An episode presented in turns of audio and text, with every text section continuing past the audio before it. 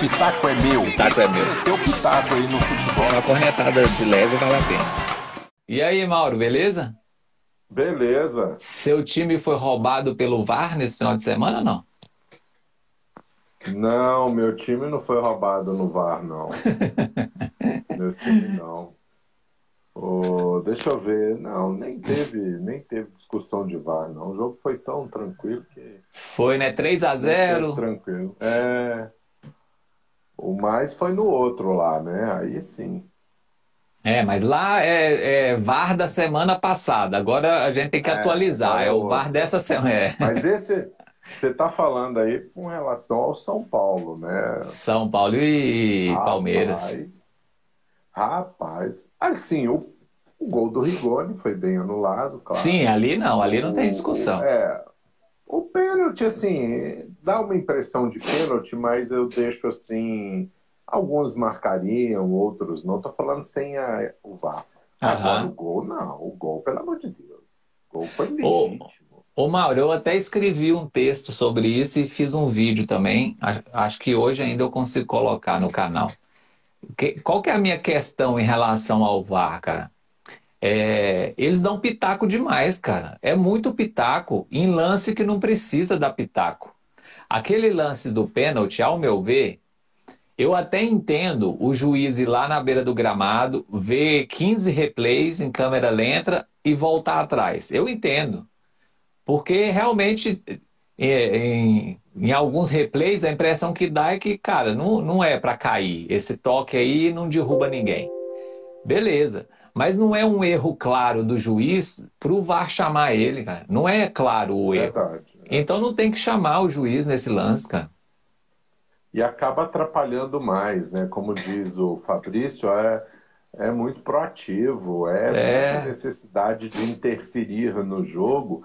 E o árbitro, muitas das vezes, ora, se ele teve uma, uma situação, uma visão, uma interpretação, né, como foi a questão do pênalti? Realmente, você olha o pênalti em hora, hora você acha que realmente houve uma carga, hora você acha que não foi o suficiente para eu cair, quer dizer, acaba caindo na discussão. Uns vão achar que sim, outros que vão que não, ou, alguns árbitros sim, outros não vão marcar. Né? Com relação a isso, com certeza. Agora sim, a questão do pênalti, eu achei muito forçação de barra, muito.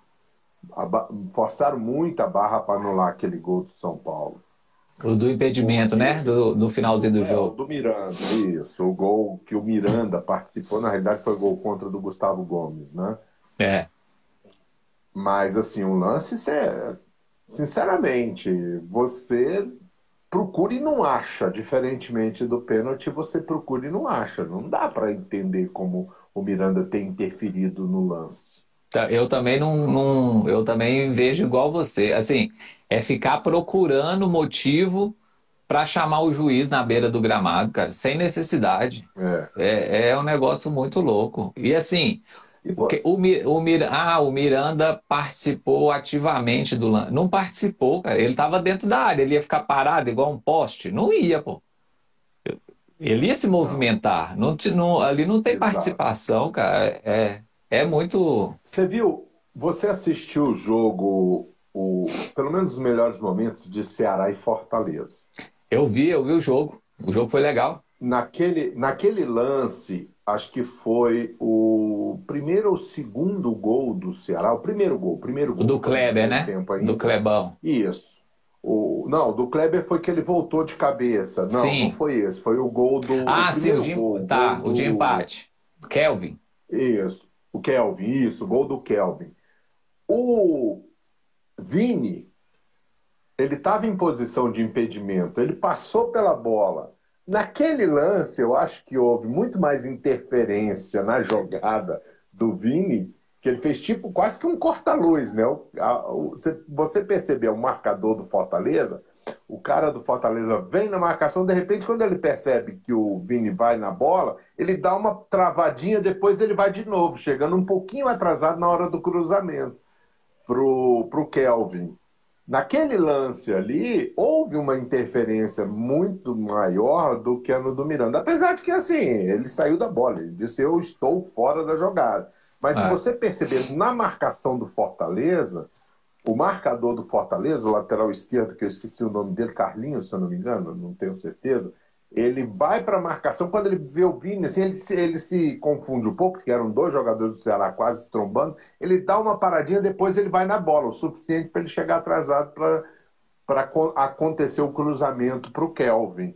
Né? É, Agora, é. o Miranda não, o Miranda está totalmente, totalmente, passou a bola ali por ele, Cara, se é, você for marcar isso, cai por terra toda a questão do, do que se tem falado hoje com relação de, de interferência ou não na, na situação de impedimento, né? É, a justificativa na transmissão do. Eu nem lembro quem é, não sei se era o. Não sei quem era o, o comentarista de arbitragem que estava no jogo, eu não lembro quem foi. Eu sei que ele falou assim: não, mas o Miranda toca no, no jogador do Palmeiras. Assim, então, raramente a gente vai ter um lance que não vai ter impedimento dentro da área, porque como é que são quase 20 jogadores dentro da área? Se, não, se um não tocar no outro, alguma coisa tá errada.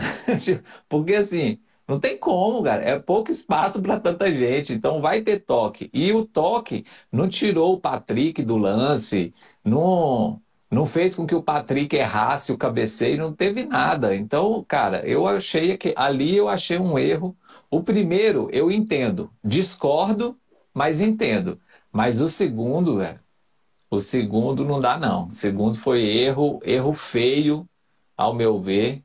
E assim, aquela questão, né, do VAR, de interferência mínima e benefício máximo no Brasil, cara, é interferência é interferência máxima e benefício discutível, né? Que, questionável, exatamente.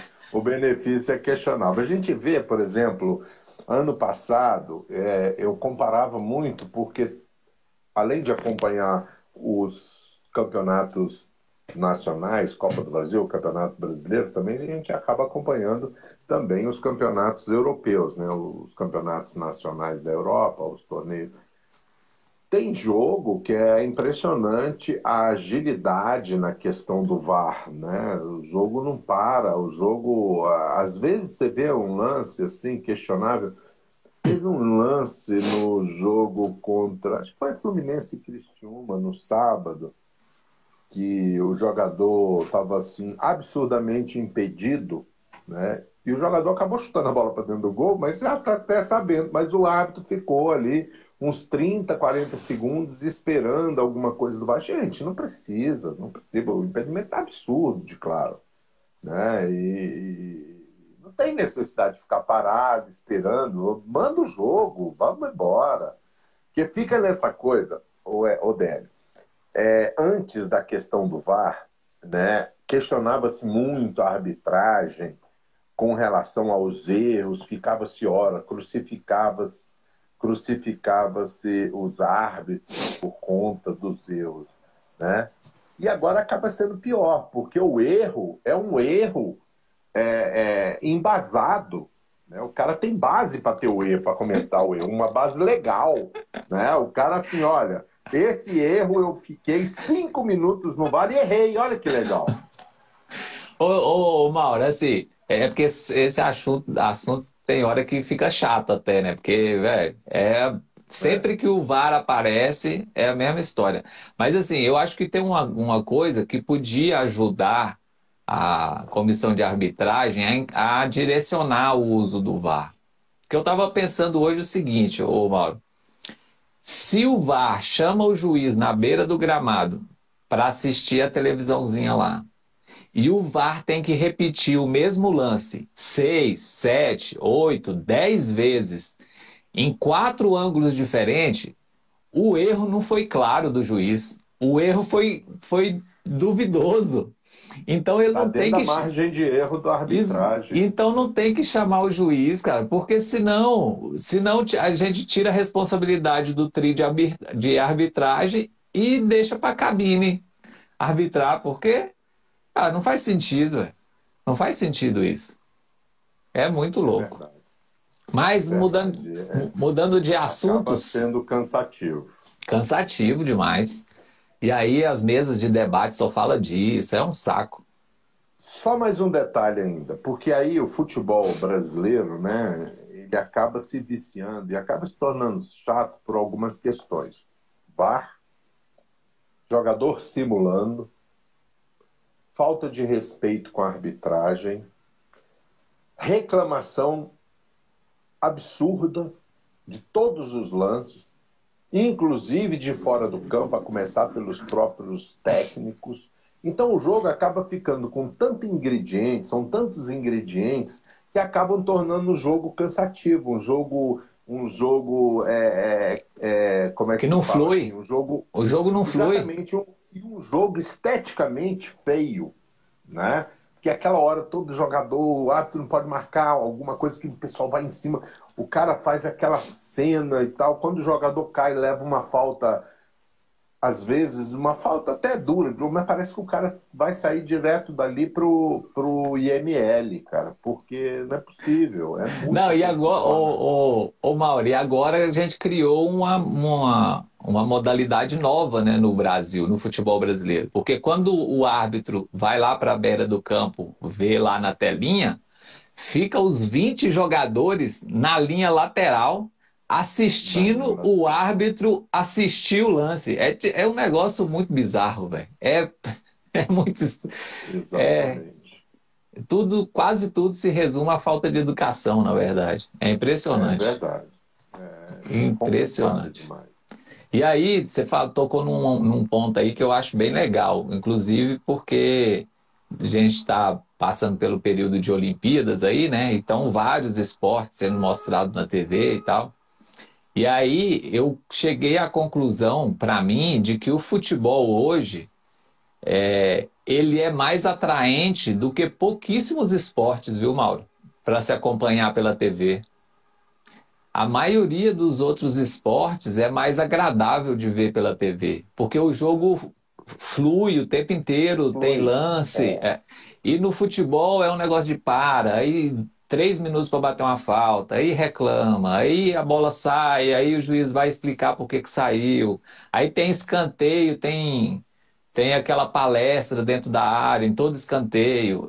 Então, assim, o futebol tá virando um negócio chato, cara. Não, pessoal tem que pensar urgentemente nisso.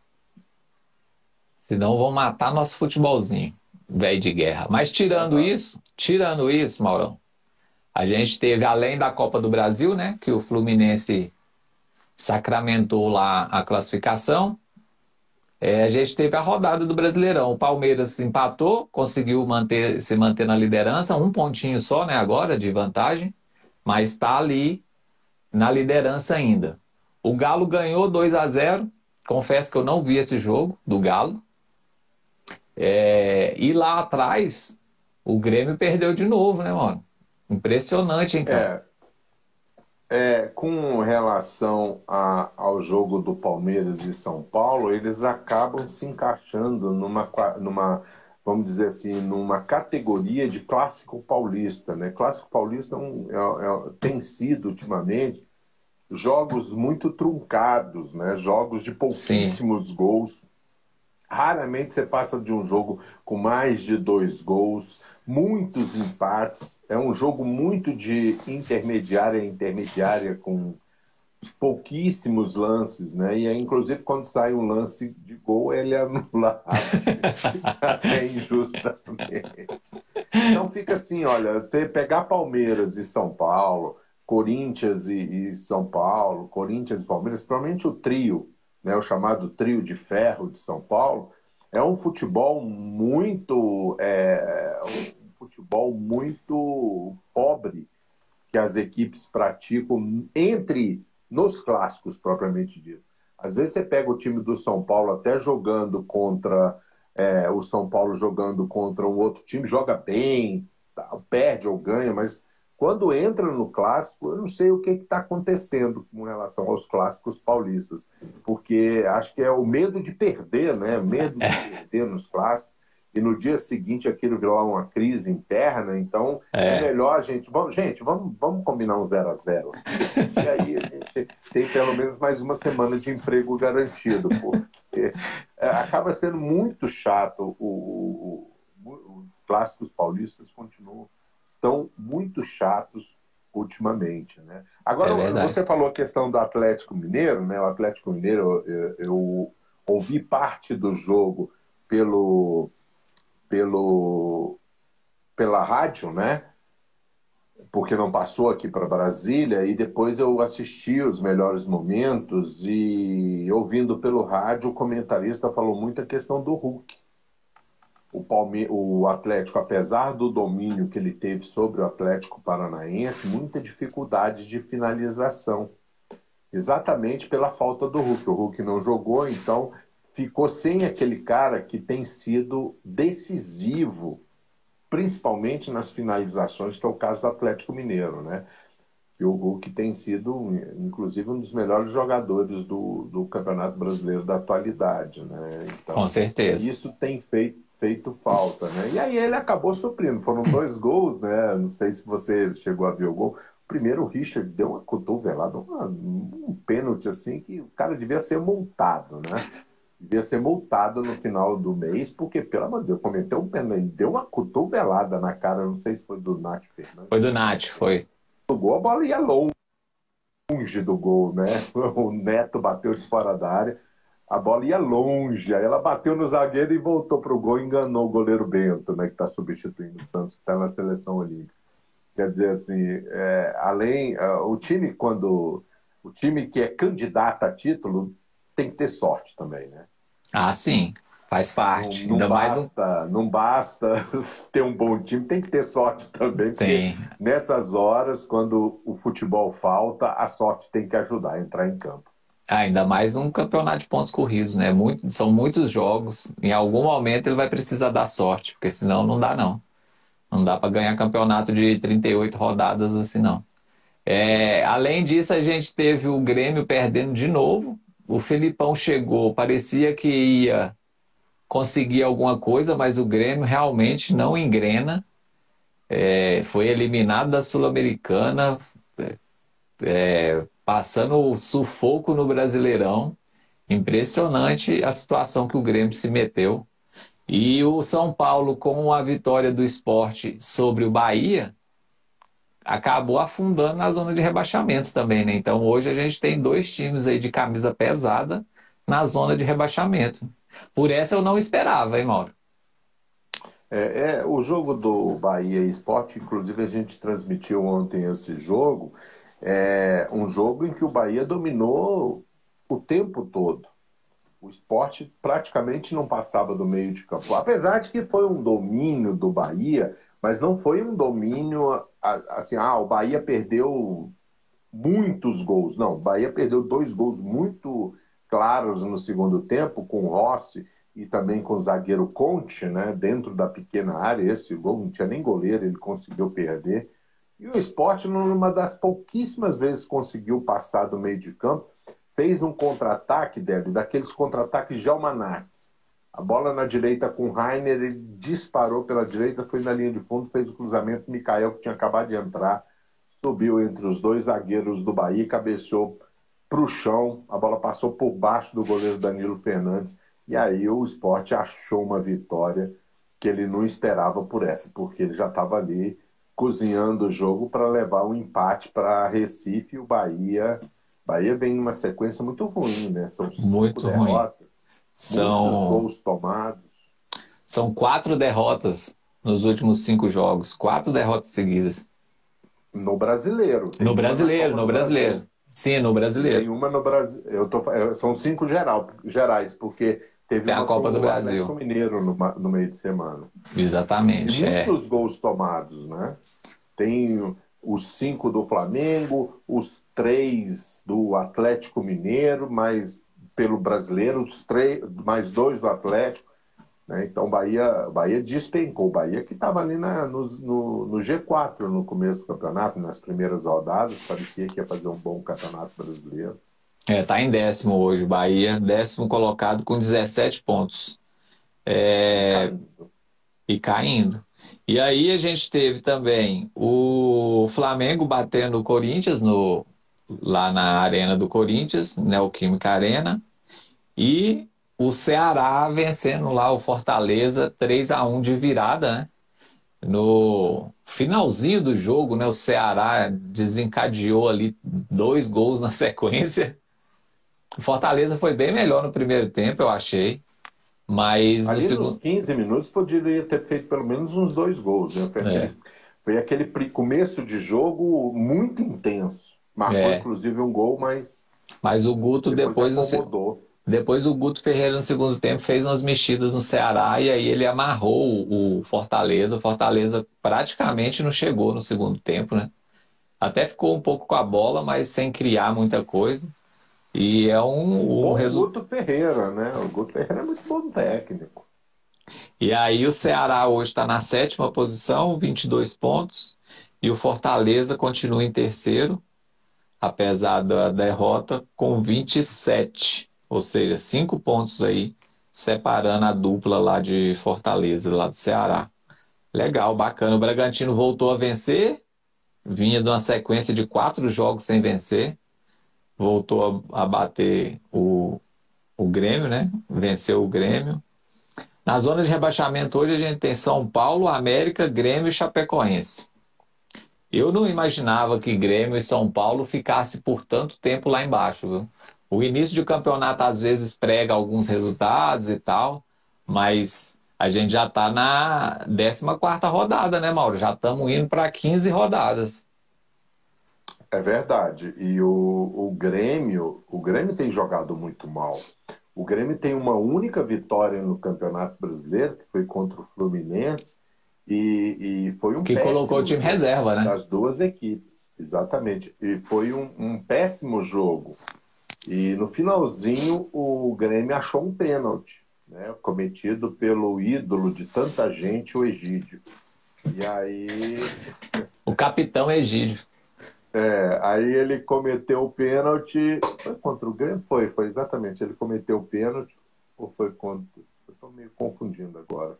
Não sei se, se foi ele mesmo que, tem, que cometeu o pênalti ou foi o Lucas Claro. Mas, se não for, fica sendo.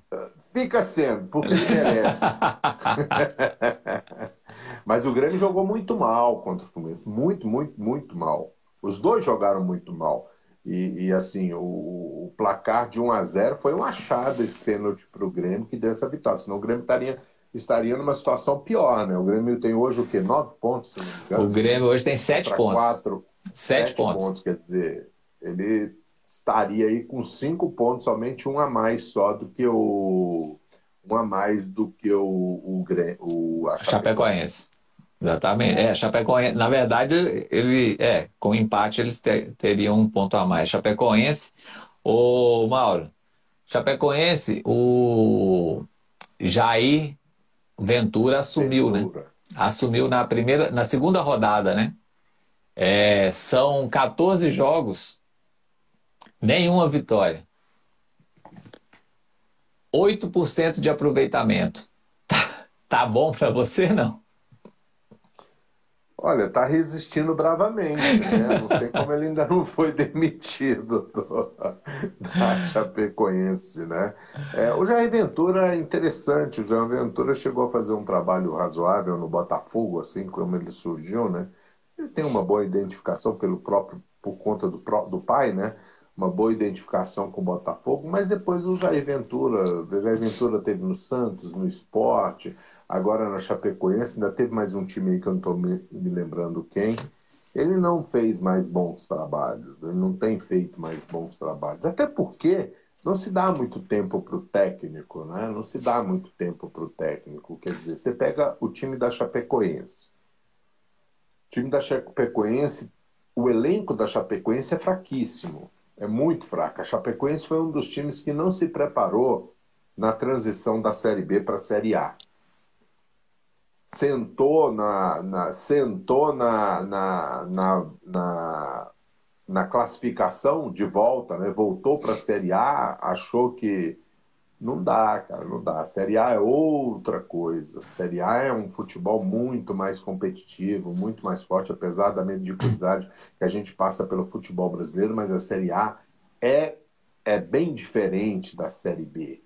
Né? Então você precisa se preparar para a Série B, para chegar numa Série B e se manter, coisa que tem feito o Atlético Goianiense, por exemplo, O Atlético Goianiense conseguiu, depois que ele chegou na Série B, chegou na Série A, eles vêm se mantendo. Por quê? É um time organizado, tem um bom estádio, é, é, tem um elenco bem, bem equilibrado, com um bom goleiro, que era o Fernando Miguel, que é o Fernando Miguel, que era do Vasco, uma boa zaga, o, o Marlon Freitas no meio de campo, Zé Roberto na frente, dois laterais que não são nenhum espetáculo, mas são dois laterais que, que jogam futebol mais moderno, bem, é um time bem trabalhado. Agora, chegar na Série A como a Chapecoense, sei também, tem todas as suas dificuldades, né? Com relação a isso, o presidente morreu não faz muito tempo. É, então, a Chapecoense, ele tem... É, a Chapecoense, assim, ela tem alguma, algumas ressalvas, né? Assim, que a gente tem. A gente não vive lá o cotidiano tal de Chapecó, mas assim, pelo menos a distância, né? Assim, é um time que foi destruído, né, Gá? Há o quê? Cinco uhum. anos atrás, né? Por causa do acidente. Então, assim, é uma, é uma reestruturação muito grande, né? Muito ampla, né? É teve que montar um elenco todo de novo e direção também, comissão técnica. Então, assim, com certeza, o, a, eu não tenho nada que comprove isso, mas imagino eu, né, que a Chapecoense ainda deve ter, deve enfrentar problemas financeiros por causa de toda a tragédia que ele acabou passando, né? Não, mas, não mas, dúvida. mas como você disse, assim, o prepar, a preparação não foi boa, né? A Chapecoense começou o Campeonato Brasileiro sem técnico. Então, assim, não dá, né? Série A do Brasileirão, Deu não dá. Humberto Lousa, né? Humberto Lousa saiu, vinha fazendo um bom trabalho, Humberto Lousa saiu e, e, e tem todas essas dificuldades realmente que você está falando, é, mas assim, ó, dificuldade que também todo mundo passa, mas são times, velho. Você pega aqui, você pega São Caetano é um exemplo, Chapecoense é um exemplo, Brusque é outro exemplo. São times que representam uma cidade, são times que representam cidades que têm um, um, um bom potencial econômico. E aí, como são clubes que conseguem uma projeção e vão participar de uma elite do futebol e dentro dessa elite, como era o caso da Chapecoense antes do acidente, ela chegou a uma final de sul-americana, ela depende muito da comunidade. Ela depende muito da comunidade. Então, é. ela depende muito de investimentos locais. Né? Como você tinha o Saulo Caetano, a Consul e a Prefeitura de São Caetano como você tinha, o, como você tem o Brusque, que hoje ele é, é ele é mantido pela sociedade por aquele louco que, lá de Brusque, né, o velho da van. Então, que investe um dinheiro forte no, no, no time do Brusque, né? E a, a Chapecoense tinha isso, que se era a Sadia, não me lembro bem. Era um não desses. Um, não, é, não é Sadia, não. Como era o nome? É um desses que parece sadia, é, é, mas é, é, do mesmo, mesmo ramo, né? Uhum. Que tinha em Chapecó, né? Fazia até patrocínio na camisa e tinha um investimento muito forte da prefeitura também. Então são times que dependem muito disso. Ao contrário dos outros times da Série A, que tem é, muitos sócios, que tem um nível de patrocínio muito forte, variado, tem verba de televisão, uma série de coisas. Mas esses clubes que representam uma determinada cidade, e é uma cidade que tem um poder econômico, tem empresas fortes nessa cidade, então, é, a partir do momento que essas empresas retiram esse tipo de patrocínio, como foi o caso do São Caetano, que a Consul saiu e a prefeitura também abandonou São Caetano, São Caetano despencou. Né? Ah, é verdade. Dependia daquele, daquele investimento local. Né? E a Chapecoense verdade. é um caso desse, que ele perdeu algumas coisas em função até da pandemia, entre outras questões de crise, né? e aí ela fica sem ter um, um, é, uma arrecadação que o mantenha num lugar tão alto que ela chegou. Verdade. O Marcelo apareceu aí, mandou um abraço pra gente, o Vitor tá aí também. O Jair Ventura foi demitido, viu, Mauro? Ah, então. Ah, o Vitor lembrou que a, a, empresa era a Aurora. Acho que eles ainda patrocinam. Acho que ainda patrocinam. Aurora é de, é de, vinho, né? Eu acho, não tenho certeza. Cara, eu não sei, eu acho que são produtos é, alimentícios, não? Não sei. É, é, então é isso mesmo. É, era uma então... empresa muito forte que patrocinava. Então, Jair Ventura demitido e eu abri aqui a internet para dar uma olhada na notícia. Argel Fux sendo especulado. Olha ele aí de novo. Argel Fux. Vamos ver aí, né, o que, que acontece com, com a Chapecoense. É uma pena, eu tenho uma certa simpatia pela, pela Chapecoense. Ô Mauro, mas já que a gente tocou em assuntos, em situações complexas, que tal o Cruzeiro na Série B? 18º colocado com 13 pontos em 15 jogos. Vem de uma sequência. situação complicada Vem... isso, né? Últimos cinco jogos, duas derrotas e três empates. Meu Deus, cara, onde que o Cruzeiro vai parar? Porque assim, é, a gente não vê uma luz no fim do túnel, né? É um negócio impressionante, cara. É, inclusive o Moza foi demitido essa semana, né? Depois do empate contra o Londrina. E o Londrina saiu reclamando do resultado. Olha, assim, com todo respeito ao Londrina, é lógico que merece respeito, mas assim, os caras vão no Mineirão hoje em dia, empata com o Cruzeiro e sai reclamando. Porra, perdemos dois pontos. tá bem por aí mesmo, tá bem por aí. Com relação a, a, a com relação ao Cruzeiro. Mas assim, não adianta, cara. Você vai ficar contratando técnico querendo um resultado imediato. Não vai conseguir. Não vai conseguir. O Cruzeiro já passou Filipão, já passou. O Lousa chegou a ser contratado, nem assumiu. É. Passou o Mozart agora. É, teve outro técnico anterior. Teve o Flávio Conceição, né? Flávio. Não, Flávio. Como é que é? Que, Conceição. E, que estava no Guarani e foi para Felipe Conceição, foi, é. É, foi revelado pelo Bragantino, né? Ele era o técnico do RB, assim que o RB. Isso, subiu, exatamente. Ele, ele, subiu com o Bragantino para a Série A.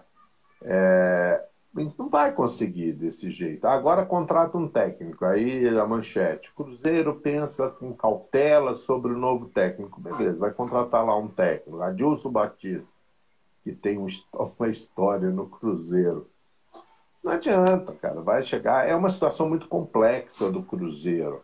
Porque o Cruzeiro, além das questões financeiras, das questões técnicas, tem a questão emocional. É muito difícil, como você falou. O time do Londrina saiu reclamando do resultado, porque ninguém respeita o Cruzeiro.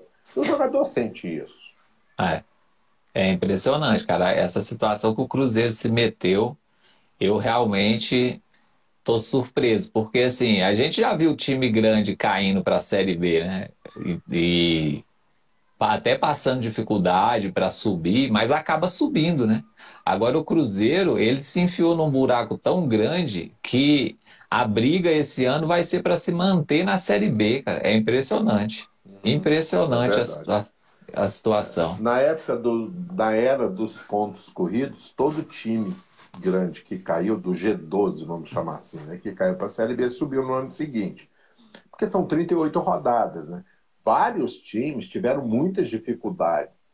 Teve time como o Grêmio, quando caiu uma vez, na décima rodada ele estava na zona de rebaixamento, mas faltavam 28. Né?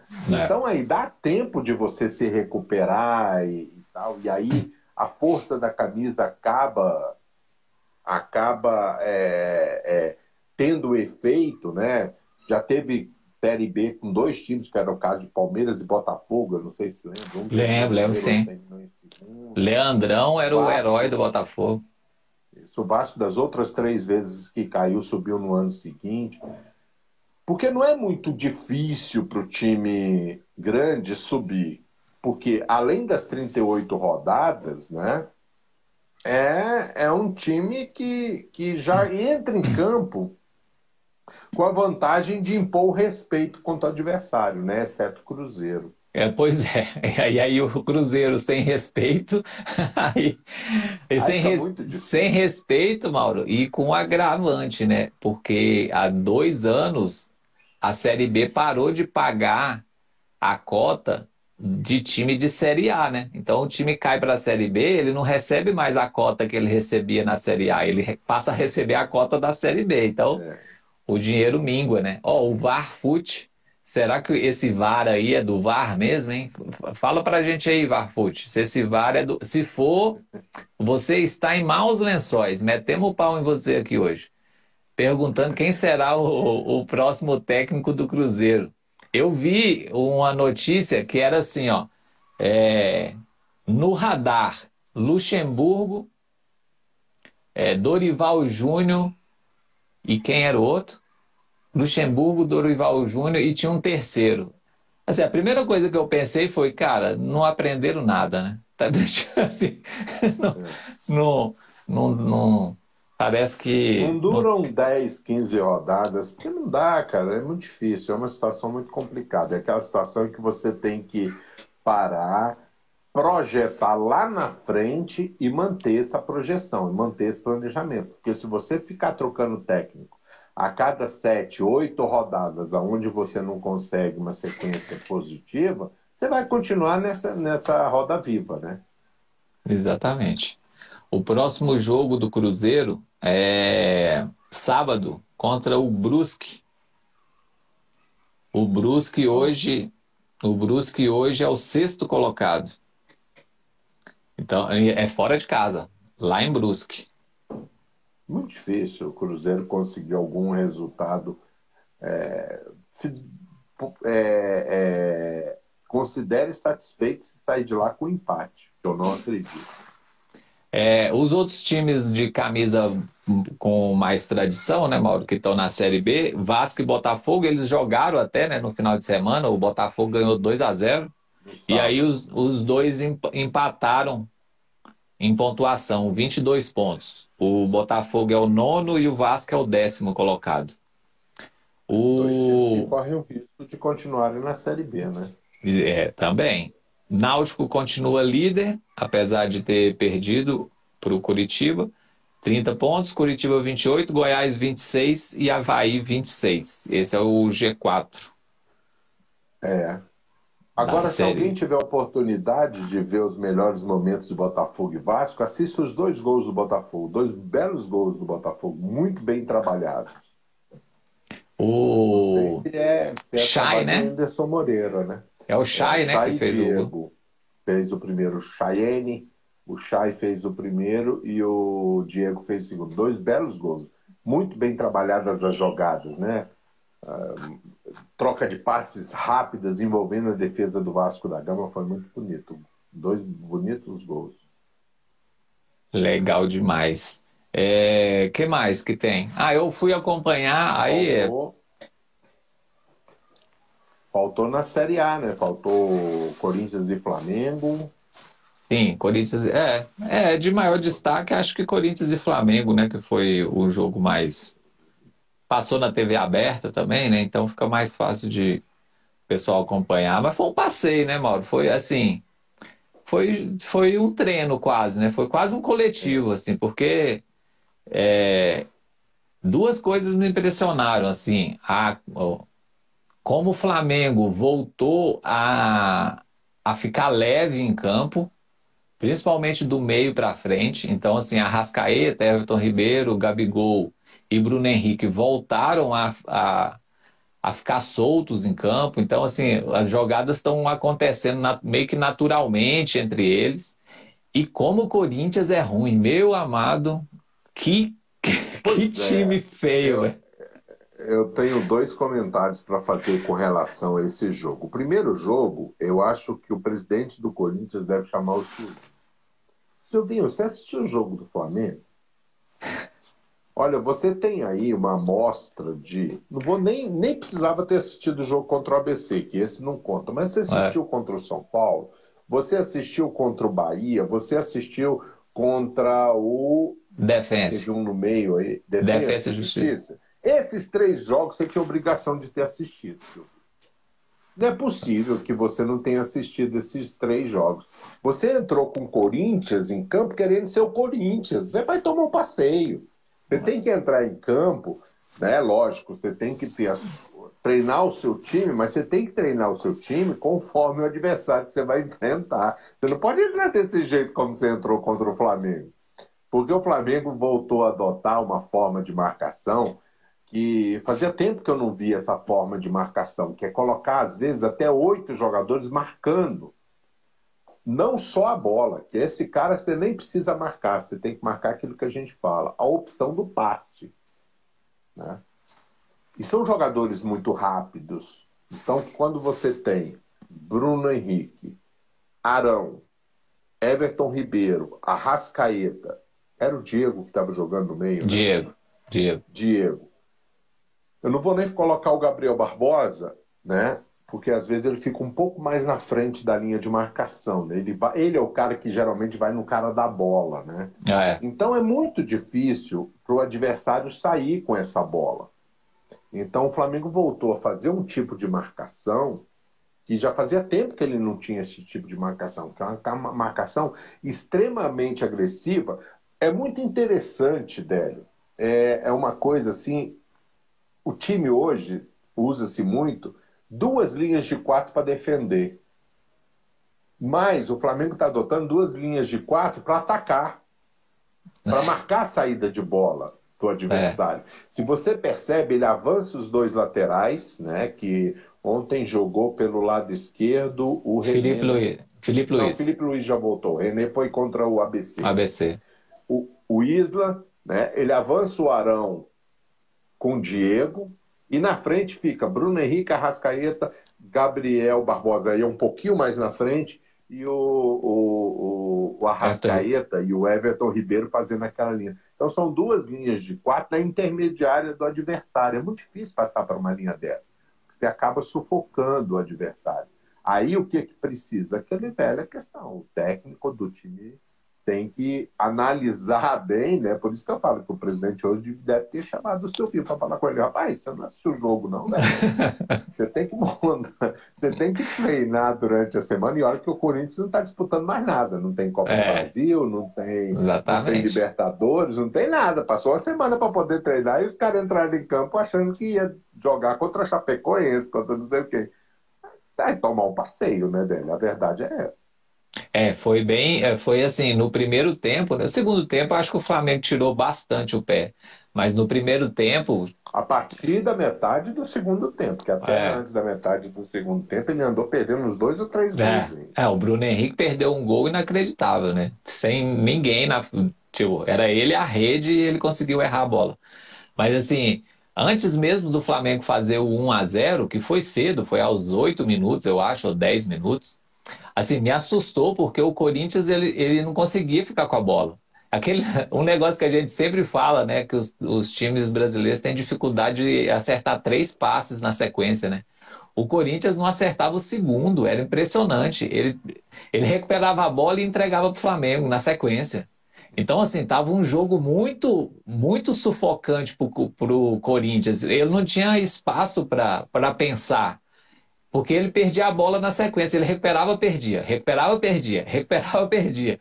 Então, assim, estava muito impressionante a, a, a, falta de, de ideia para sair da marcação do Flamengo, né? Você, é, eu nem gosto muito, mas, poxa, se o time está sendo pressionado, dá um chutão lá no Jô, né? Faz ele brigar lá na frente, pô, para pelo menos o time sair de trás, porque senão, cara, vai ser um Deus nos acuda. E essa é, é, é, a grande vantagem e desvantagem, né? Depende por qual ótica que você está olhando do time, do Flamengo ou do adversário, porque se você perder a bola nesse sufoco que você toma, com essas duas linhas de quatro pressionando, você vai ter oito jogadores já, já é. perto da área adversária. É. E às vezes você tem três, quatro zagueiros só atrás dessas duas linhas de quatro. Então, como é que você defende? É. Né? Você vai ficar o tempo todo tomando sufoco, o tempo todo tomando sufoco, o tempo todo é, fazendo. Aí é o que eu te falo. Você fez uma questão. Por que não esticar essa bola lá no jogo? Ou então, por que não jogar com, com um cara mais leve lá na frente? Porque o jogo também tá pesadão, né? Você pega o jogo tá. assim, o jogo tá. tá. O jogo tá. tá. né? Ele tá bem ali para para atleta de, de de sumô e tal, ali, né? Tá bem fortinho ele, de lutador de judô peso pesado. Ele está muito grande. Quer dizer, é um jogador que você vai ter pouquíssimas vezes participando da bola, mas você pode botar um, um, um menino mais leve, que se movimenta mais, que, que, que, faça a defesa do Flamengo se preocupar um pouco com a marcação dele, né? É, porque ficou fácil marcar. Você deixava o zagueiro ali, hora você deixava o, o, o que marcou o gol, o Gustavo Henrique, foi o Léo Pereira, né, que jogou ao lado do Gustavo. Foi, Léo Pereira. Então, você deixa um na marcação, acabou. Você vai anular ele. O zagueiro nem precisa ser um espetáculo de zagueiro para marcar o jogo, ficar sozinho isolado da frente, porque os outros jogadores do Corinthians, entre o Jô e o resto do time do Corinthians, tinha uma linha do Flamengo de quatro jogadores. Então não vai chegar a bola nele. Vai chegar é. aquela bola esticada lá na frente. É, é então, foi bem. Eu falo, cadê o Silvinho para fazer estudar o, o, time do, do Flamengo, que ele sabe, não é possível que ele não sabia que ele ia, que o Flamengo ia jogar dessa forma. É. Não, ele não pode ter sido surpreendido, né? Isso é... Não pode ser surpreendido. Hoje eu vi a entrevista do Silvinho, ele abre, eu desisti da entrevista, porque a primeira coisa que ele vira e fala: Ah, o time, o time não jogou, não entrou em campo no primeiro tempo. Meu filho, como assim que ele não entrou em campo no primeiro tempo? É óbvio, é. Você, o seu time pegou um adversário. E o cara, apesar de toda a qualidade técnica do Flamengo, tática do Flamengo, não é novidade para ninguém, Délio. Exatamente, exatamente. Ah, perder, você... a tendência é perder mesmo, mas não da forma como se perdeu. Né? É, foi, foi, é, foi bem fora estranho. O baile, fora os gols perdidos. Foi, foi bem estranho. Tivesse, é, tivesse acertado um pouquinho mais o pé, tinha terminado aquele, até o metade do segundo tempo, estava 5, 6 a 0 foi bem estranho mesmo. O comportamento do time do Corinthians foi. Assim, eu, eu entendo que parte é mérito do Flamengo, que realmente não deixou o, o pessoal que estava em campo é, imaginar alternativas né, para sair jogando, mas é igual você falou: quem tinha que ter imaginado essas alternativas era o Silvinho durante a semana, né? E não o jogador dentro de campo na hora que o bicho está pegando. Então, assim, realmente foi bem surpreendente. O Dúlio está falando aqui que se fosse o Renato, tinha pagado o sapo porque tinha que ter goleado de sete, pelo menos. Ó, o Varfoot falou que o VAR do nome dele é de VAR mesmo, hein? É. Espero que você não seja tão pitaqueiro como está sendo o VAR no Brasil, viu? Dando pitaco errado. Pode dar pitaco, mas tem que ser pitaco certo. Fala, Roberto. Roberto chegou aí também. Ô, Mauro, você falou que tinha que sair mais cedo. Se você tiver tiver precisando Não, sair. Tá animado. Pois é. Então, deixa eu só te falar rapidinho como é que foi, rapaz. Eu fui no. E para quem se interessa aí por futebol raiz, né? O... Eu fui acompanhar a Gama e Porto Velho no sábado, aqui no Mané Garrincha, em Brasília, Série D do Brasileirão. E, cara, assim, duas coisas para pontuar. Primeiro, a CBF é tão zoada e, e assim, e não tá nem aí para os times pequenos que a competição que ela organiza, o time do Porto Velho soltou a escalação oficial, aquela escalação que vem impressa, né, que passa para toda a imprensa e vai para o trio de arbitragem. Ô Mauro, a numeração toda errada, cara. Quando os caras entraram em campo, camisa nenhuma batia. Não... Tinha camisa que nem tinha na relação dos caras jogando. E aí foi aquele desespero, né, velho? Quem é que vai conhecer os jogadores do Porto Velho, com todo respeito? A gente ficou totalmente perdido na transmissão, rapaz, para adivinhar quem era quem no time do, do Porto Velho. E, e assim, a imprensa toda que estava lá cobrindo, todo mundo desesperado, né, velho? Era todo mundo, pô, quem é esse camisa 10 aí que não tá, na... que não tá aqui na lista? Cara, que desorganização, velho. assim, é o mínimo, né? A escalação dos caras, pelo amor de Deus, velho. É, é ridículo. E assim, e o Gama, e, e, o Gama, numa situação complicadíssima, viu, Mauro? Para quem é aqui do futebol mais da, do Centro-Oeste, né? Porque o Gama não se classificou para a final do torneio estadual, né, do Candangão, ou seja, ele não tem vaga na Série D do ano que vem. E ele está muito mal na Série D, não vai conseguir se classificar, é, passar de fase. Então, cara, um time tradicional como o Gama, corre sérios riscos de no ano que vem só ter o candangão para disputar, cara. Durante o ano todo vão ser só três meses de calendário e mais nada, velho. Como o Gama passou por uma, uma fase dessa, né? Foram três anos ou quatro anos que o Gama ficou nessa mesma situação, até voltar a ser campeão, até voltar a disputar o título, porque o, o futebol do DF se resumia na classificação para a Série D se resumia Brasiliense e mais um, né? Brasiliense Ceilândia, Brasiliense Brasília, né? Brasiliense Sobradinho, que foram os times que chegavam na Série D e o Gama ficou três, quatro anos fora disso. O, o ponto de, de, vamos dizer assim, o ponto de inflexão do Gama foi no ano passado. O Gama vinha muito bem, um bicampeonato, né? Ele conseguiu este ano, conseguiu o bicampeonato do, do aliás, ano passado que ele conseguiu, esse ano brasileiro. Ele conseguiu o bicampeonato, ia muito bem, estava muito bem na Série D, era a melhor campanha da Série D. Do dia para a noite, lógico que não foi do dia para a noite, né? Mas assim, acabou o time do Gama, acabou o dinheiro, o... a comissão técnica foi toda embora, nove jogadores saíram do Gama na metade da disputa da Série D. E aí o Gama, de lá para cá, não conseguiu mais encaixar. O campeonato do DF, como você falou, ficou fora. Na Série D vai mal e, e não deve se classificar para a próxima fase. Não tem vaga garantida, vai entrar de novo numa fase muito ruim, como o Gama passou há 4, 5 anos atrás. É, cara, e o jogo foi assim: o Gama, acho que ele fez a melhor partida dele no, na Série D. Errou uma. Nossa, ele deve ter perdido umas cinco ou seis chances claras de gol no segundo tempo. Em cima da. Jogador tirando em cima da linha. Foi um, um Deus nos acuda, cara. E no último lance da partida, num escanteio, o Porto Velho empata, cara. No, assim, é aquela fase que nada dá certo. Nem quando o time joga bem. Isso, é por aí. Nem quando o time joga bem as coisas funcionam, cara. Impressionante. E tem um jogador no Gama que é conhecido assim no futebol nacional.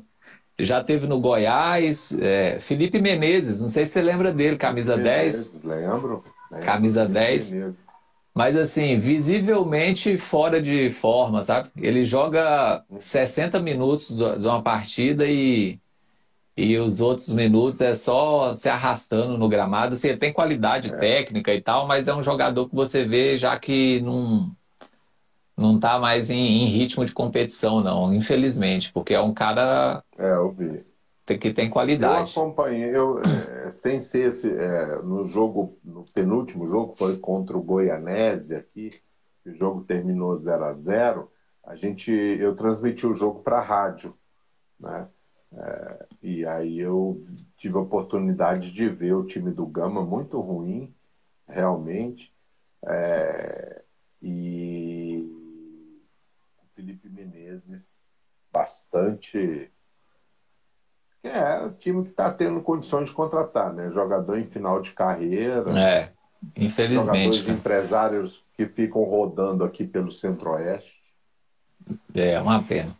É, Maurão, é, acabei de publicar um vídeo aqui da 14 rodada do Brasileirão lá no nosso canal. Então, quem estiver acompanhando aqui a live com a gente, está lá no canal do YouTube.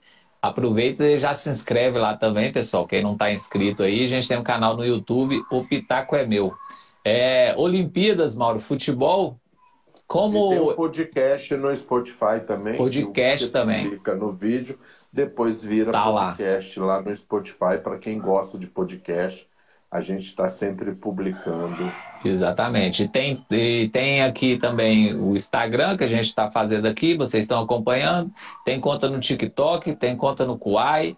Então, assim, estamos aí pra, por todos os lados. Ô Mauro. É, o homem da mídia social tá aí, o da rede fute... social, fute... Velho Mendes, tá. A gente tá. ainda, a gente só não faz dancinha ainda no TikTok. É, ô Mauro. futebol nas Olimpíadas, como eu falei na última live, eu achava que as meninas tinham mais chances de medalha do que os homens, mas como eu achava isso, era muito provável que as meninas fossem desclassificadas e os homens continuassem. E foi exatamente o que aconteceu.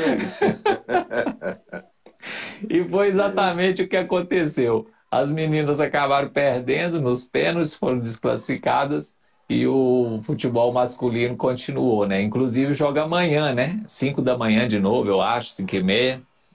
É, Brasil, Brasil e México. É, eu não consegui ver o último jogo, confesso, do futebol masculino. E, e, o futebol feminino, a final vai ser Canadá e Suécia, se não me engano. Canadá e Suécia. Bateu 1 a 0 o Canadá bateu 1 a 0 os Estados Unidos e a Suécia bateu 1 a 0 a Austrália. Exatamente.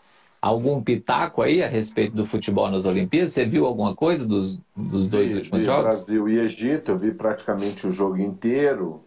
Muito fraco, muito ruim. Nós estamos com um sério problema, né, Délio? É, a gente tem futebol aqui para o continente, o futebol brasileiro para o continente, mas quando chega numa disputa mais alta, né, o Brasil deve conquistar uma medalha, nem é o caso, porque a gente sabe que os, as principais seleções do mundo não mandam o que mais forte poderiam para as Olimpíadas, até porque os clubes europeus, principalmente, que é onde está o futebol mais forte, eles não gostam muito de liberar porque eles estão em fase de preparação para o início ah. dos campeonatos nacionais, né? E, e a preparação para eles é uma coisa muito séria, porque eles sabem que um jogador ou dois jogadores que vão ficam fora da preparação, não têm férias e depois não fazem parte do planejamento que eles têm de preparação física e depois transição para campo, eles sabem que aquele jogador fica inutilizado três, quatro meses, né? Ele perde jogadores por bastante tempo, porque eles levam isso muito a sério, né? É, o planejamento deles é muito rigoroso. Então, quando tem Eurocopa, quando tem Copa América, quando tem Olimpíadas, ou quando tem até Copa do Mundo, eles já estão achando ruim, né? É, não vai demorar muito para os times, os grandes clubes do mundo, né? Começarem a, a, a criar algo que impeça dos seus jogadores irem para as respectivas seleções, né? E o Brasil vai conseguir uma medalha, eu acredito. Eu acho que ele passa até pelo México amanhã, apesar de que a lembrança com relação ao México não é lá muito boa em Olimpíadas. É. Né? E ainda por cima, é, mesmo que ele passe, assim, nós estamos com um problema muito sério, que é a qualidade técnica da finalização.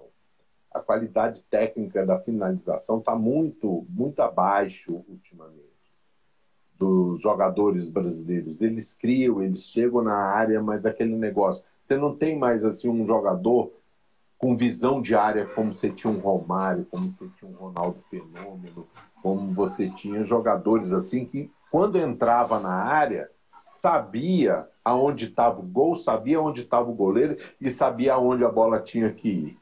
Né? E não era um gol, você pega um Romário entrando numa área, geralmente o que ele fazia gol de biquinho de chuteira, né? Porque ele sabia onde o goleiro estava, ele sabia qual era a intenção do goleiro. Hoje em dia não, o jogador brasileiro entra na área, baixa a cabeça e enfia o pé.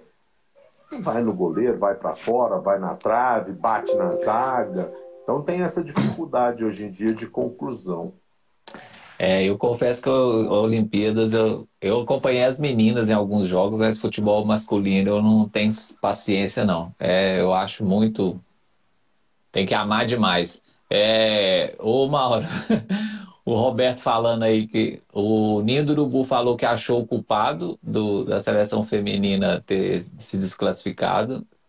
O Roberto falando que eu fui corneteiro. É, é, o negócio é que eu dou o pitaco e o negócio acontece ao contrário, mas tudo bem. É, e faz cara de paisagem perguntando para você, Mauro, se o Fluminense avança amanhã na Libertadores. Ah, tem que avançar, né? 2 a 0 um placar construído fora. É, é, e o Fluminense, assim, apesar de, de, por exemplo, o Campeonato Brasileiro, o Fluminense tem jogado muito mal, nos jogos de mata-mata, o Fluminense tem sido um pouquinho diferente do que é no, no, no, no jogo do, é, do brasileiro. Né? Apesar de que contra o Criciúma, o Fluminense fez jogou bem nos 8, 10 primeiros minutos do primeiro tempo, fez o primeiro gol. Jogou 10 minutos bem do segundo tempo, no começo, marcou mais dois gols. Então, ele fez três gols em, em 20 minutos de jogo que ele jogou bem. O resto foi horrível, né? Mas contra o Cerro Porteño, eu acredito que passa, sim, porque 2 a 0 é um placar bem construído. E o time do Cerro não é um time de grande qualidade técnica, é um time que foi muito, foi facilmente envolvido lá no Paraguai. Então, é amanhã, amanhã às 7 horas, né? 7h15. Beleza. 7h15. Não acho que o, o Cerro Portenho vá é, criar grandes problemas para o Fluminense, não. Acho que o Fluminense consegue, é, consegue passar pelo Cerro Portenho. Daí para frente a história já é outra, né? É, Tanto na Copa do Brasil quanto na Libertadores. É, a Copa do Brasil também tem os jogos da volta, né? Nesse meio de semana. Quem, quem é. ainda não fechou a, a série, né? Porque, na verdade, só é, o Fluminense que fechou a série. É, eu acho que tem dois jogos só para decisão, né? Que é Fortaleza e CRB e Atlético Goianiense Atlético Paranaense. Eu acho que o resto já está tudo definido. Dificilmente eu acho que vai ter uma inversão aí. Flamengo é. e Santos, esses aí nem precisavam voltar, né? Porque Inclusive, o suficiente pra... Inclusive o Renato Gaúcho falou que não vai voltar mesmo, não. O Renato Gaúcho, já daquele, daquele estilo, né? O Renato Gaúcho. Falou que essa semana ele não viaja, não, que vai ficar no Rio treinando o time titular, que vai mandar o, o auxiliar lá com um time é, alternativo. Assim, eu até entendo, porque realmente 6 a 0 é, 6 a contra, 0, contra um time bem mais fraco, né? Então, assim, é, acho até compreensível. Ó, um abraço para a Vi que entrou aí, ó, rapaz. Fazia tempo que ela não aparecia por aqui. Um abração. Líder, já né? falamos mal do Palmeiras. Líder, né? Tá metida agora. Tá metida agora, é. porque é líder e tal. Então, assim, tá naquele, né? Ah, Dudu é reserva. Então, assim, é um time com outro nível, né? Outro patamar o time, o Verdão agora. É verdade. Impressionante, rapaz. Tá demais. Ô Mauro, mais algum pitaco que você queira soltar aí? Não, estou na guarda do início dos campeonatos pela Europa. Né? Os times estão se preparando, muitos amistosos. Eu tenho visto alguns amistosos, vi o, o jogo do Bayern, vi também o jogo do Wolfgang é, do Wolfgang no meio de semana. Vi também, ontem eu vi boa parte, não é amistoso, mas era a Supercopa entre o Lille e o PSG. Lille levou a melhor, 1 a 0. É, quem mais eu assisti? Vi um pedaço do jogo do Milan. Vi vários pedaços de jogos. O Olympique de Marseille, eu vi dois jogos do Olympique de Marseille. E estou na expectativa de começar o futebol europeu e ver grandes jogos, né? Que são para quem gosta de esquema tático, futebol europeu ele é ele é, é uma oh, eu tava... boa para você assistir. Eu estava até procurando aqui, ó, é... passar as datas certinhas. Dia 13 de agosto, né? Tudo agosto agora, né? 13 de agosto começa a Premier League na Inglaterra. A Bundesliga também, na Alemanha, dia 13. La Liga na Espanha também começa dia 13. É, dia 8, cinco dias antes, começa a Ligue 1 da França. Dia 22 é o último né, dos campeonatos de primeira linha. Dia 22 começa a Série A na Itália. Então, agosto começa a pegar e o Paris Saint-Germain montou um time forte aí no papel. Vamos ver se, se dentro de campo vai render. Mas no papel o time do Paris Saint-Germain está bem forte para essa temporada. O Real Madrid se desfez de vários jogadores, né? A sua linha de defesa toda foi desfeita. Vendeu o Varane, vendeu, vendeu, é, vendeu o Varane, dispensou o Sérgio Ramos é, contratou a Laba, então assim, tá com a linha de defesa bem diferente. A faz cara de paisagem está aí cheio de porquinhos, deve torcer pro Palmeiras também. o Ninho do Urubu falando que o jogo do Fly em Brasília pela Libertadores é exatamente primeira coisa que a gente falou. O jogo vai ser aqui em Brasília, aí ele colocou aqui, ingresso 140, teste PCR 190. Gasolina, 20 reais. Estacionamento, 40.